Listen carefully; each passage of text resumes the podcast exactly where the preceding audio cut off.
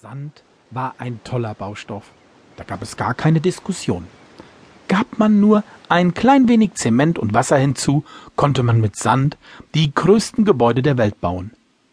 Ein weiterer Vorteil war, dass sich in Sand wunderbar graben ließ. Große und tiefe Löcher konnten mit wenig Aufwand und einer guten Schippe sehr schnell ausgehoben werden.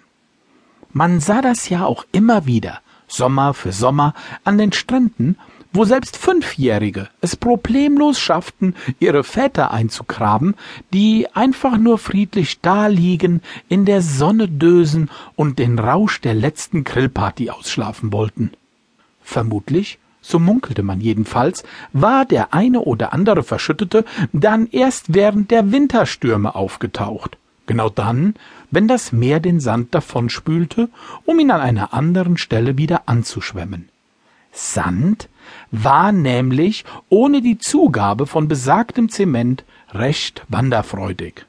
Ergo musste das Loch, das er hier zwischen den Dünen grub, zumindest so tief sein, dass die Stürme die Leiche nicht schon im nächsten Winter wieder freilegten, was natürlich äußerst ungünstig wäre. Er unterbrach die Arbeit und ließ seinen Blick über den nahen Strand schweifen. Die Nacht war sternenklar, und im Schein des fast vollen Mondes erkannte er im Westen die Umrisse der Strandkörbe. Der Strand im Osten hingegen war Menschen- und Strandkorb leer. Eine der Fragen, die er sich schon fast sein ganzes Leben stellte, war, ob es nur Einbildung war oder ob das Meer nachts tatsächlich noch viel lauter und heftiger brandete als am Tage. Er lauschte nach anderen Geräuschen. Auf Zeugen seiner nächtlichen Arbeit hatte er keine Lust, da das, was er tat, mit Sicherheit nicht ganz legal war. Aber es war nun mal, wie es war und musste gemacht werden. Der Wind kam heute von Osten her und trug leises Gelächter mit sich.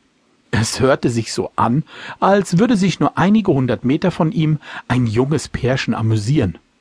Sollten sie doch. Er stach die Schaufel erneut in den weichen Sandboden und grub weiter, bis das Loch ungefähr hüfttief war. Bis der Wind diese Stelle in einigen Jahrzehnten wieder freipustete, würde von den sterblichen Überresten sicher nicht mehr viel übrig sein als ein paar Knochen. Er zerrte den in eine Decke eingeschlagenen Körper von dem Fahrradanhänger, mit dem ansonsten die Koffer der Inselbesucher vom Inselbahnhof abgeholt wurden, in die Grube und begann dann unverzüglich damit, dieselbige wieder zuzuwerfen. Er musste gestehen, dass die Arbeit ihn doch mehr anstrengte, als er es zugeben würde. Als er fertig war, wischte er sich mit dem Handrücken den Schweiß von der Stirn dekorierte das Dünengrab noch mit einigen Büscheln Strandhafer und sprach ein kurzes Gebet, weil sich so etwas einfach gehörte. Dann schwang er sich auf sein Fahrrad und radelte zurück in Richtung des Dorfes. Auf Höhe der Dünenoase, wie der kleine Imbiss am Rande der einzigen Ortschaft hieß, kam ihm eine Gestalt entgegengewankt. Captain Pete Dönges brauchte für den Nachhauseweg wie so oft die komplette Straße und zwang ihn somit zum abrupten Abbremsen seines Gespanns. Ach, du bist dat, lallte der pensionierte Captain und tätschelte ihm im Vorbeigehen die Schulter.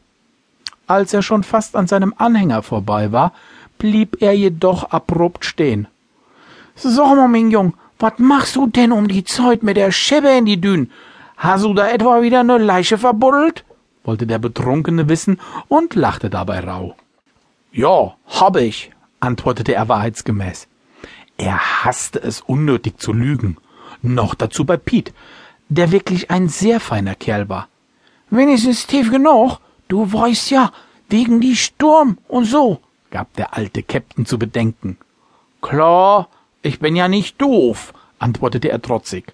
Piet nickte, wankte einen Schritt zurück und klopfte ihm erneut auf die Schultern. Ja, denn ist ja mal gut. Nacht, mein Jung, und schlaf schön, verabschiedete er sich und schlurfte davon. Wie gesagt, der Piet war wahrlich ein sehr feiner Kerl.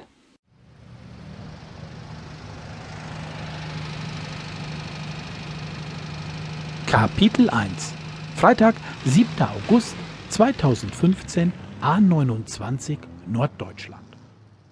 Ich